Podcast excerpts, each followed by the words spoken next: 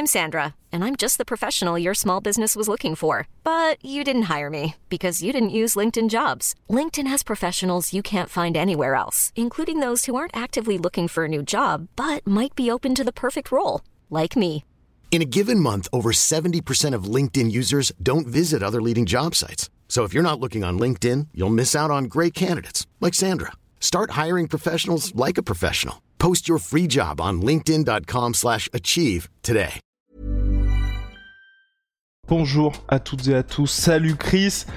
On est en soum on est tous les deux parce que Big Rusty là est sur, euh, sur quelques gros dossiers. On vous tient au courant bien évidemment. Donc là on va parler de l'UFC de ce week-end qui est hyper intéressant parce qu'il y a franchement il y a du prospect c'est peut-être la carte où il y a le plus de prospects. Et ce qui est intéressant, c'est qu'au-delà des combats classiques de l'UFC, à savoir, vous mettez un prospect contre un- une figure un petit peu vieillissante et vous voyez clairement le favori, en tout cas celui que l'UFC a envie de faire monter, on a un main event où là, c'est point d'interrogation partout autour. On est d'accord, Chris? Oui. Oui, on est d'accord, générique. Soit.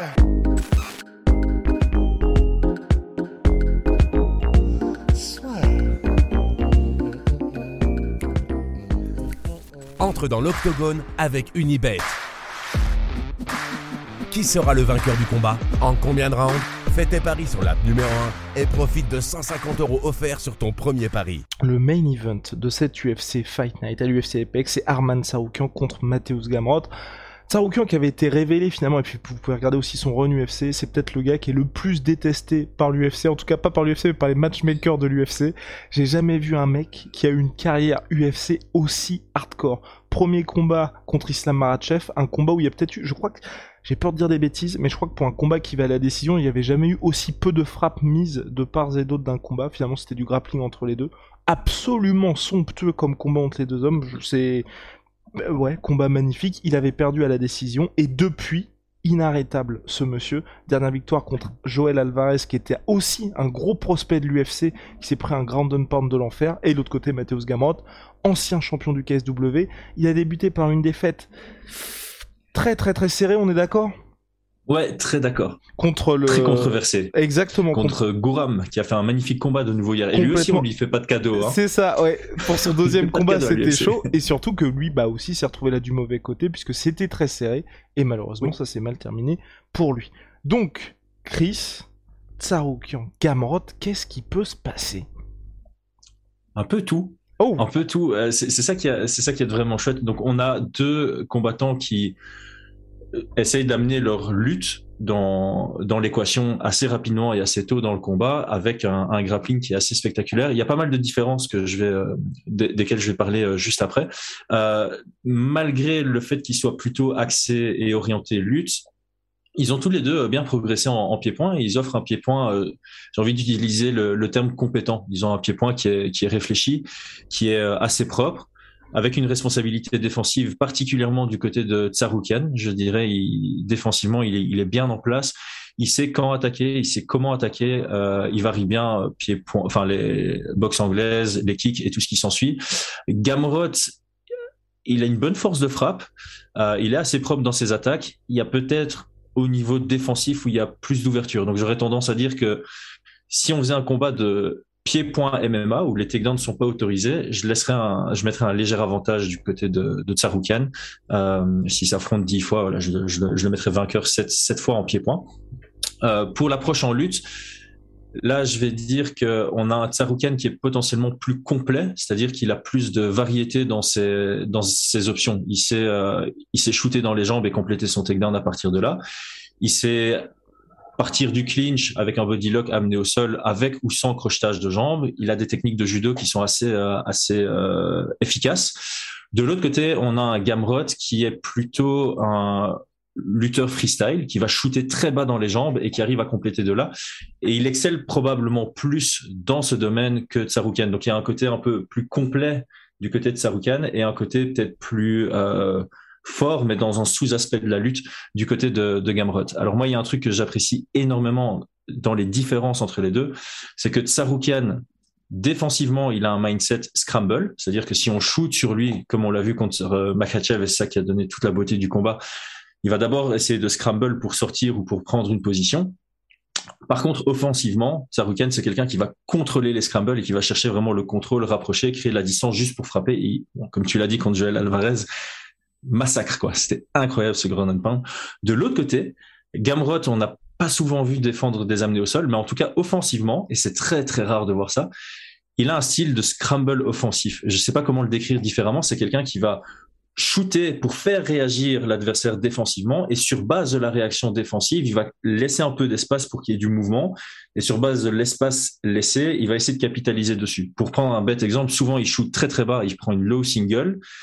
Le réflexe classique quand quelqu'un shoot sur une low single, c'est de se retourner, offrir un peu son dos.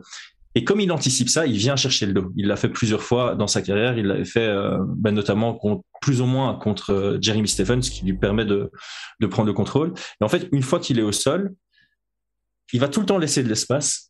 Une lumière qui s'est levée. Il va tout le temps laisser de l'espace pour créer du mouvement, mais pour capitaliser dessus, ce qui est euh, très intelligent. Et en fait, c'est cette partie-là. Je ne sais pas comment ça va fonctionner entre, entre l'un et l'autre, mais ça va être super chouette. Et toi, est-ce que tu distingues un favori particulier dans ce combat ou c'est on est sur du 50-50 quand même? Là non, j'aurais tendance. J'ai pas regardé les codes de Paris. Euh, si je devais mettre des codes de Paris, je mettrais tout de même euh, Tsaroukian favori à 1.4, 1.55. eh ben c'est euh, ça, ouais. 1.1, 36 Tsaroukian, 3.25 pour Gamrot. Oui, en fait, en fait, comment, je vais essayer de, de, dire ça sans manquer de respect à, à, à Gamrot. Pour moi, c'est deux athlètes qui vont arriver dans le top 5 de la division. Ils ont vraiment tout ce qu'il faut pour euh, vraiment être des gros, gros problèmes dans cette division. C'est juste d'un point de vue style. J'ai l'impression que Gamrot, comme il laisse faire les scrambles à ses adversaires pour capitaliser dessus, ça n'a pas fonctionné contre Sarukan qui a des trop bons scrambles défensifs et j'ai du mal à voir Gamrot contrôler euh, au sol. À l'inverse, j'ai l'impression que Tsaroukian serait capable de contrôler Gamrot au sol et en plus de ça, je pense que debout, comme je le disais, il a un léger avantage. Donc, il a un léger avantage partout, ce qui, pour moi, le, le place en favori euh, modéré. Alors, clairement, Gamrot est capable de mettre quelqu'un KO. Il l'a montré contre Holtzman. Il est capable de faire beaucoup, beaucoup de dégâts au sol, de prendre des... Justement, c'est quelqu'un qui prend les soumissions à la volée. C'est difficile de, de, de, défendre parce que comme il, il laisse l'autre bouger, ben, tu es en train de bouger, tu penses euh, défensif, je relever. Et puis, c'est là où il y a une opportunité, où il vient la saisir très, très rapidement. Euh, donc, il pourrait trouver une ouverture sur un finish. Si ça va à la décision, et je pense que ça pourrait vraiment aller à la décision, je vois Tsaroukan s'imposer euh, en prenant les rounds et je peux le voir finaliser puisque depuis ces deux derniers combats, on voit clairement des, compétences de. Il y a quand même une petite question sur Tsaroukan. Moi, je partage entièrement ton avis, je le mets euh, légèrement favori. Il a déjà manqué le poids de Tsaroukan. Et ça, est-ce que pour toi, ça peut jouer aussi pour ce combat-là? Premier main event, premier combat en 5 rounds aussi pour lui, possiblement, si ça va jusqu'à la décision. C'est le seul point d'interrogation que j'ai pour lui. Parce que sinon, depuis le début de sa carrière à l'UFC, je trouve que c'est ce qu'il fait, c'est très très très impressionnant. C'est un très bon point que tu relèves parce que euh, Gamrod, j'ai l'impression qu'il s'en fout un peu de contrôler absolument son adversaire parce qu'il a confiance en sa capacité de le remettre au sol plus tard dans le combat. Et il sait que mettre quelqu'un au sol, qui doit se relever, le remettre au sol, qui doit travailler pour se relever, ça fatigue énormément. Et je pense que Gamrot a une sacrée confiance en son cardio, en son conditionnement et même en sa compétence dans la fatigue. Je vais prendre un exemple d'un combat qui est on va dire comparable. Euh, peu de gens en parlaient avant le combat et au final ça a été euh, absolument extraordinaire à regarder. Euh, Grégor Gillespie contre Carlos Diego Ferreira. Et c'est un peu ça, Grégor Gillespie, il s'est fatigué au début à, amener au sol, amener au sol, amener au sol. T'as l'impression qu'il était plus fatigué que Carlos Diego Ferreira.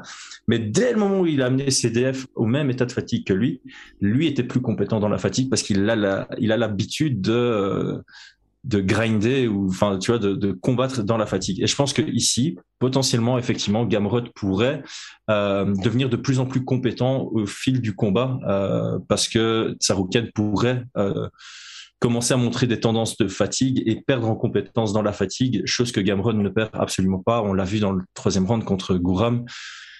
On voyait qu'il était fatigué.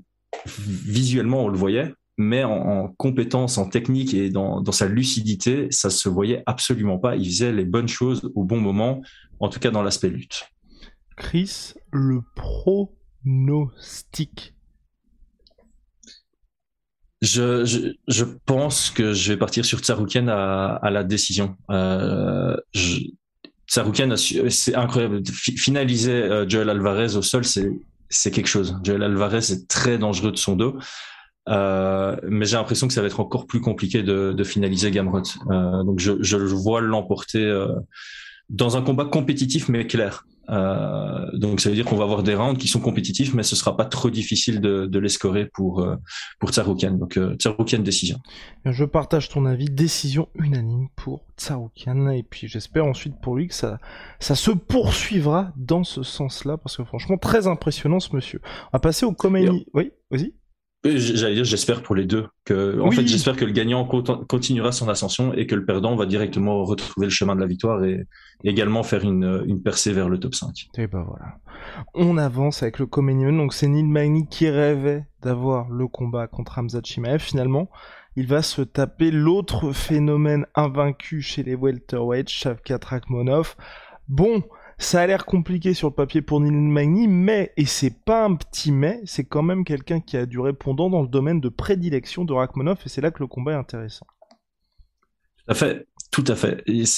Alors, je vais commencer par parler du mindset de Neil Magny. Euh, je trouve que c'est un, vrai artiste martial, dans le sens où potentiellement qui sait qu'il sera jamais champion, mais son objectif c'est de, de, combattre contre les meilleurs pour se mesurer aux meilleurs. Et il a vraiment cette approche quand il avait perdu contre Demian Maya il a suivi juste après un séminaire de Demian Maya et j'aime bien ce genre de, de petite histoire. Et euh, comme tu l'as dit c'est quelqu'un qui fait tout il veut être actif et il fait tout le temps les call-outs les plus compliqués pour lui. Parce que j'ai vraiment l'impression que son kiff c'est d'être dans la cage avec quelqu'un de qui représente un défi pour lui. Euh, il est très bon partout mais il n'est pas excellent partout. Et ce qui fait que il gagne beaucoup de combats, il sait comment gagner des combats. D'ailleurs, quand on regarde, c'est assez, assez marrant. Sur ses 18 décisions dans sa carrière, il a 16 victoires pour deux défaites. C'est assez impressionnant. Donc, c'est difficile de le dominer sur la longueur. Par contre, quand il, il perd plus par, par finalisation que par décision. Donc, une fois qu'il est s'il y a vraiment une différence de compétences, il craque mentalement et il se fait finaliser. On regarde contre Lorenz Larkin, un masterclass de Lorenz Larkin, il se fait finaliser par Demian Maya, il se fait finaliser par Ponzinibio, il se fait finaliser par Rafael de Sanros. Ce sont tous des combattants qui ont deux game plans différents. Soit le surdominer en grappling avec une grosse pression au sol, soit beaucoup de volume debout, le mettre sous pression et faire en sorte qu'il soit le contreur dans le combat parce que c'est quelqu'un qui a, un, quand c'est debout, il a un bon volume de jeu. Euh, il sait très bien mettre la pression, il sait très bien gérer sa distance, ce qui, va être un challenge pour euh, Shafkat qui est généralement plus grand que ses adversaires, et là ce sera pas le cas. Et euh, par contre, pour Shafkat, je trouve qu'il est tout simplement plus compétent que euh, que Neil Magny. Le seul problème, le seul gros challenge, c'est que Shafkat est plus un combattant agressif mais qui cherche le contre, un contreur agressif. C'est pas un combattant à pression qui engage, c'est quelqu'un qui met la pression pour laisser son adversaire faire quelque chose et, et, capitaliser dessus. Et ça, c'est pas spécialement un style qui a fonctionné par le passé contre Neil Magny. Donc c'est pour ça que ce combat est assez intéressant. C'est un très très très bon test pour Shavkat Raman, Rakhmanov. Et donc quel est ton pronostic? Ah, Je suis légèrement tenté de voir une une surprise que Shafkat, si je dis pas de bêtises, invaincu et que des finishes. Un gros opportuniste. Et je, je, peux le voir finaliser au premier round parce que Neil Magny met du temps à rentrer dans le combat et Shafkat Ramanov, il, Rakhmanov, il a tellement cette, euh, ce feeling, ce, cet œil pour le finish que je peux le voir finaliser dans le premier round. Mais j'ai peur que s'il trouve pas le finish dans le premier round, il perde le deuxième et le troisième. Hmm. On va aller sur la hype. Oh. La hype de, Rak de Rachmanov continue. Finish au premier round. Hey, it's Danny Pellegrino from Everything Iconic. Ready to upgrade your style game without blowing your budget? Check out Quince. They've got all the good stuff, shirts and polos, activewear and fine leather goods, all at 50 to 80% less than other high-end brands. And the best part? They're all about safe, ethical and responsible manufacturing. Get that luxury vibe without the luxury price tag. Hit up quince.com slash upgrade for free shipping and 365 day returns on your next order. That's quince.com slash upgrade. Bah, je vais dire, euh, ouais, moi, pour moi, TKO de Rachmanov deuxième round, parce que c'est vrai que c'est ça qui est très compliqué avec Neil Magny, c'est dès qu'il affronte des, des mecs qui sont spécialistes dans un domaine, c'est tout de suite très compliqué pour lui. Et j'avais, et j'ai aussi en souvenir, bah, un de ses derniers combats qui était un choc comme ça, c'était face à Mike, Michael Chiesa, où il avait aussi été très, enfin, voilà, c'est, on voyait quelqu'un qui était compétent, qui avait du répondant, mais qui n'avait pas toute l'expérience en lutte et grappling qu'avait Michael Chiesa. Et malheureusement, il était tombé euh, par, euh, par, enfin, par, à la décision. Il s'était incliné. C'était une de ses rares défaites d'ailleurs par décision, mais tout simplement parce qu'il avait été complètement pressurisé par, euh, par Monsieur Chiesa. Donc là, j'ai peur de ça. Et comme tu l'as dit, on rajoute le côté hyper opportuniste de, de Rachmanov et malheureusement, ça va être compliqué. Mais en tout cas, ce qui est bien avec ce combat-là, c'est que pour en cas de victoire, on sera vraiment sur un calibre de futur contender parce que Neil Magny est, bah, il est membre du top 15, je crois. Oui, tout même euh, potentiellement euh, entrer top 10, quelque part proche du top 10, euh, si je dis pas de bêtises. Et il mérite cette, c'est le gatekeeper top 10, même top 8, je dirais. tu le passes, tu fais clairement partie du top 8. Tu le passes pas, bah, tu as des choses sur lesquelles travailler pour y rentrer parce que c'est vraiment le profil idéal. Il est, comme je dis, très bon partout, mais il excelle nulle part, mais il est pas excellent partout. Quand tu es excellent partout comme Ousmane, tu peux choisir où tu amènes le combat et tu sais que tu peux dominer dans, dans cet aspect-là. Quand tu es Neil Magny, a priori, tu as un endroit du combat où tu seras meilleur que ton adversaire, mais tu n'es pas toujours capable de rester dans, ce, dans cet aspect-là. Et si tu es face à quelqu'un qui est, qui est excellent dans un domaine et qui arrive à l'appliquer, bah c'est ce qui s'est passé contre Chiesa, excellent en grappling, Demian Maya, excellent en grappling, Ponzi Nivio, excellent en pied-point, euh, Lorenz Larkin, excellent en pied-point, et ce sont toutes ces, défaites. Et en fait, Rafael de Sanros, lui, il avait le choix. Ce, ce combat, c'était clairement Rafael de Sanros, c'est le Neil Magny, mais avec juste un meilleur niveau partout, et donc il lui a roulé dessus, tout simplement. Ouais, non, c'est vrai que ça avait été expéditif pour les débuts en plus de Rafael Los Angeles. Je dis n'importe quoi, c'était son deuxième combat chez les welterweight. Voilà. Euh, on avance avec le troisième combat et puis dernier combat que nous allons que Chris va analyser, c'est Josh Parisian contre Alan Bodo. Quatrième combat pour Alan Bodo, selon toute vraisemblance sa dernière chance, il est légèrement favori côté 1,80. 2 pour euh, Josh Parisian, mais là encore, bah, pas de cadeau pour Alan Bodo. Mais, mais, mais, non, non, non, non, non, non, Mais en tout cas, on est derrière lui. Là, c'est la dernière chance pour lui contre un vétéran d'Ares Fighting Championship. Bon, Chris, à quoi peut-on s'attendre? Euh, alors j'ai commencé par euh, un point parce que j'avais vu beaucoup sur Twitter des gens qui, qui, étaient étonnés que ce soit le Coco Main Event. Et c'est vrai que quand tu as quelqu'un qui a 0-3 avec une astérisque 0-2 à l'UFC contre euh, un 1-2, je pense, si on considère pas ces combats au Contender Series, il y a de quoi se poser des questions. Quand on regarde leurs combats côte à côte, on comprend le choix de l'UFC, je dirais. Ça va être un combat très chouette à regarder. Pour un combat poids lourd, c'est deux mecs qui envoient énormément de volume qui sont très compétents debout et on a du mal à les voir vouloir lutter. Euh, Alan Bodo, c'est pas dans son intérêt parce qu'il sera euh, plus léger. et, euh, et Josh Parisian, c'est pas dans son intérêt parce qu'il fatigue très très très vite en, en lutte. Donc on a l'impression, sur papier, je dirais que ce combat devrait avoir lieu debout. C'est deux mecs qui envoient du volume, c'est deux gars qui savent combiner, euh, c'est deux gars qui n'ont pas spécialement le KO power mais qui vont chercher euh, le travail à l'usure comme la plupart des, combattants volumineux.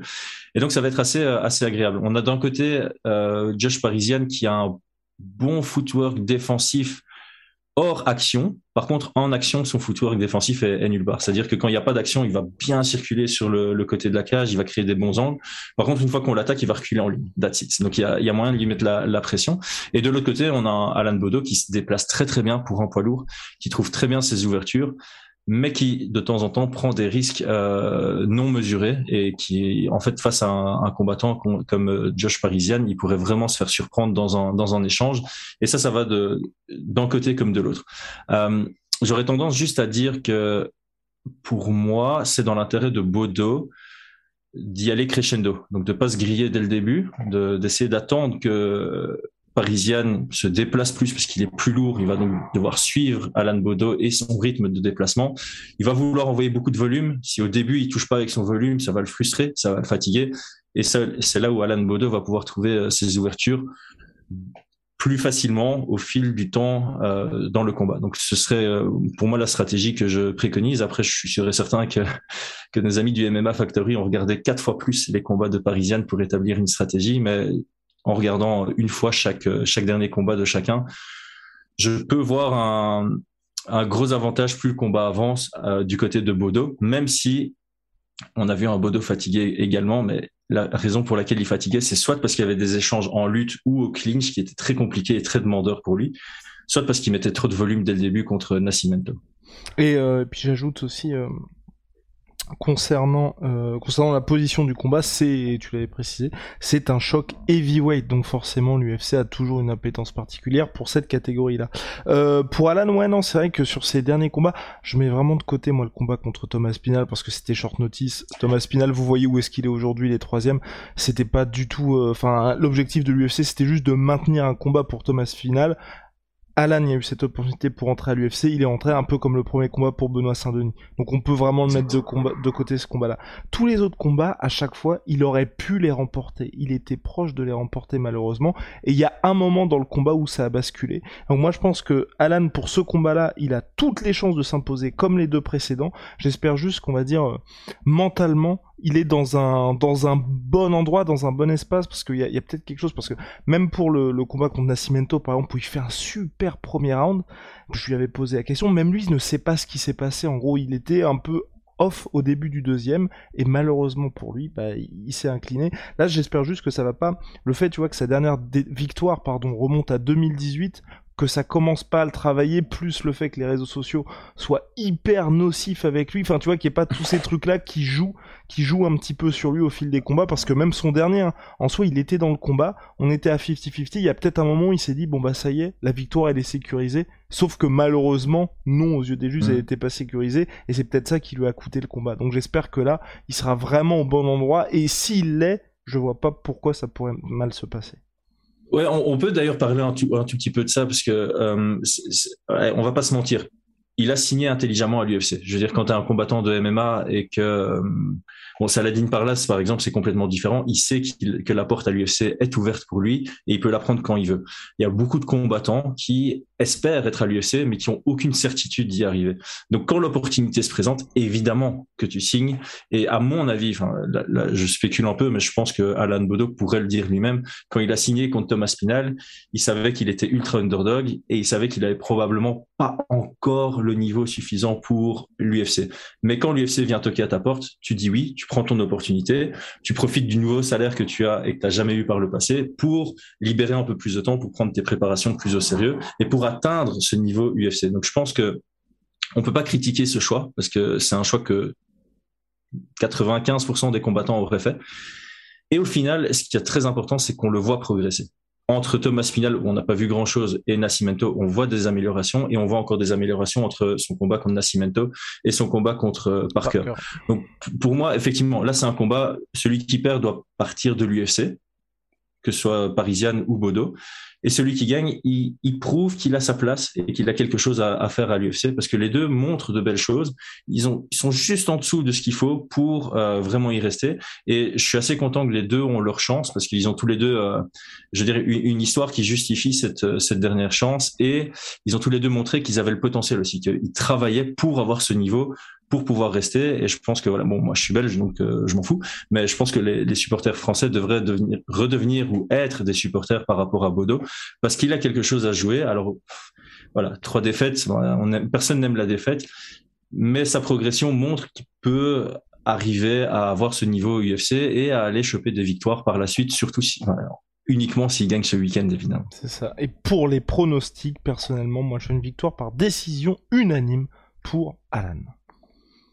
J'ai aussi du mal à voir un finish dans ce combat, d'un côté comme de l'autre. Peut-être à la fatigue, peut-être à l'usure sur euh, sur le troisième round, mais euh, j'ai aussi euh, sur euh, Bodo à la, à la décision. Et ben voilà, réponse dans la nuit de samedi à dimanche. Euh, Chris, du reste, bah, euh, je pense que c'est tout pour nous. Ce qu'on a à dire quand même sur cette carte-là, c'est qu'il y a d'autres noms, mais on va dire que les combats sont un petit peu moins intéressants parce qu'il y a Oumar Nurmagomedov que vous connaissez si vous êtes euh, forcément de la team Habib. Donc le petit cousin de Nurmagomedov qui évolue dans la catégorie flyweight, bantamweight, bantamweight, flyweight? Bantam. Bantam. Si, bantam, bantam, ba- bantamweight. Oui, autant pour moi. Bantamweight. Ouais, je sais que c'est contre Maness. Ouais, Maness, je sais que c'est. Bantamweight. Contre donc euh, contre Maness en bantamweight, clairement, il devrait s'imposer. euh, Enfin, il y a pas, trop de suspense dans ce combat-là. Ce qui est juste intéressant. Enfin, moi personnellement, ce que j'ai envie avec Umar Nurmagomedov, c'est qu'il y ait plus de combats pour lui, parce que j'ai l'impression qu'on revoit un petit peu le schéma qu'il y a eu avec Islam Makhachev où pendant tout un, allez, pendant 3-4 ans, il a, je vais pas dire VGT, mais c'était un combat par an, deux combats par an, grand max, et au bout d'un moment, l'UFC se dit, bon bah faut qu'on appuie sur l'accélérateur, et là on en est là où on en est aujourd'hui. Ok, il y a du monde dans cette catégorie Bantam, mais je pense qu'aujourd'hui, c'est pas en lui faisant faire un peu du surplace, je trouve, que Mhm. euh, bah il va pouvoir rapidement progresser, surtout qu'on va pouvoir rapidement savoir où il en est. Il y, a- qu'à voir. En fait, il était prévu contre Jack Shore. Ouais. Et maintenant, Jack Shore, il combat contre Ricky Simon. C'est pas la même chose que Nate Maness. Sans manquer de respect à Nate Maness, mais on, on- on voit que les deux étaient au même endroit à un moment donné de leur carrière. Et c'était il y a pas si longtemps. Et que voilà, ils ont fait, ils, ont fait grimper de dingue Jack Shore et ils devraient faire la même chose avec euh, Umar. Et on a Chris Curtis contre Rodolfo Vieira. Chris Curtis qui avait un peu créé la surprise hein, contre Phil Oz avec un combat franchement qui avait mis le feu à la salle et Rodolfo Vieira, expert en JJB qui est arrivé avec une très très grosse hype à l'UFC et qui s'était fait soumettre, je ne sais plus contre qui Chris, mais qui s'était là aussi à la surprise générale. Ah, il faut que je retourne voir le nom. Euh, effectivement, c'est une surprise générale de chez Général. Euh, Est-ce que je peux vite retrouver ça Alors, On va m'entendre avait- cliquer, cliquer, Ouais, cliquer. et depuis, et depuis, il était revenu avec une victoire, et là, c'est un combat qui est extrêmement équilibré aussi dans cette catégorie middleweight. Anthony Hernandez. Voilà. Je l'aurais dit en plus. Et ben voilà. J'avais pas envie de réfléchir, j'étais trop fatigué, j'avais le clic. Le Facile. clic facile. donc bref, ouais, Ouais, ça c'est euh, le gros ouais. combat, ouais. On, on, on a que des chouettes combats. On a même euh, Moïse contre Guy Agos Mhm. et en, en, en prélims, on avait vu des, des chouettes noms aussi juste avant le podcast que j'ai pas retenu. Euh, Rolian Paiva qui offre souvent des beaux combats. Euh, Mari- Mario Bautista qui avait qui a des beaux finishes contre Keller. Donc euh, comme la semaine passée, une carte qui passe un peu sous le radar, mais quand on l'observe de plus près, on sait que ça va délivrer. Ouais, et il y a donc il y a pas de nom, mais faites-nous confiance, c'est le genre de carte qui vous permettra de briller en société dans 4-5 ans quand vous direz vous vous souvenez ce gars quand il était en prime, je l'avais vu, je l'avais vu lors de cette victoire là. Parce qu'il y a pas mal de gars que vous risquez de voir dans les années à venir. Chris, c'est tout pour nous? Yes. C'est tout pour nous. On se retrouve très très vite. Big shout out à ma sweet pea. C'est les soldes en ce moment, moins 70% sur tous mes protéines. Et puis pour nos savons, c'est onae.fr. Cette dinguerie, le freezer, sort samedi. Allez.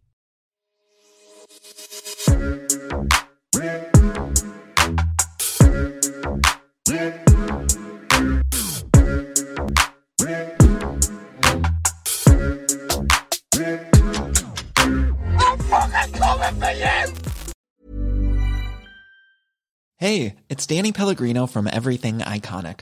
Ready to upgrade your style game without blowing your budget? Check out Quince. They've got all the good stuff shirts and polos, activewear, and fine leather goods, all at 50 to 80% less than other high end brands. And the best part? They're all about safe, ethical, and responsible manufacturing. Get that luxury vibe without the luxury price tag. Hit up quince.com slash upgrade for free shipping and 365 day returns on your next order. That's quince.com slash upgrade. Et voilà, c'est la fin de votre épisode du podcast La Sueur. Si ça vous a plu, n'hésitez pas à nous mettre les 5 étoiles sur Apple Podcast ou sur Spotify. Vous pouvez aussi nous laisser un petit commentaire, ça nous aidera beaucoup. Et si vous voulez aller plus loin avec nous, vous tapez La Sueur sur toutes les plateformes ou sur les réseaux sociaux, vous nous trouverez. Et là, vous nous écoutez très certainement en audio. On est aussi en vidéo sur YouTube, mais également sur Snapchat. Là encore, vous tapez La et on sera là. Merci de votre fidélité et à très vite pour de nouvelles aventures.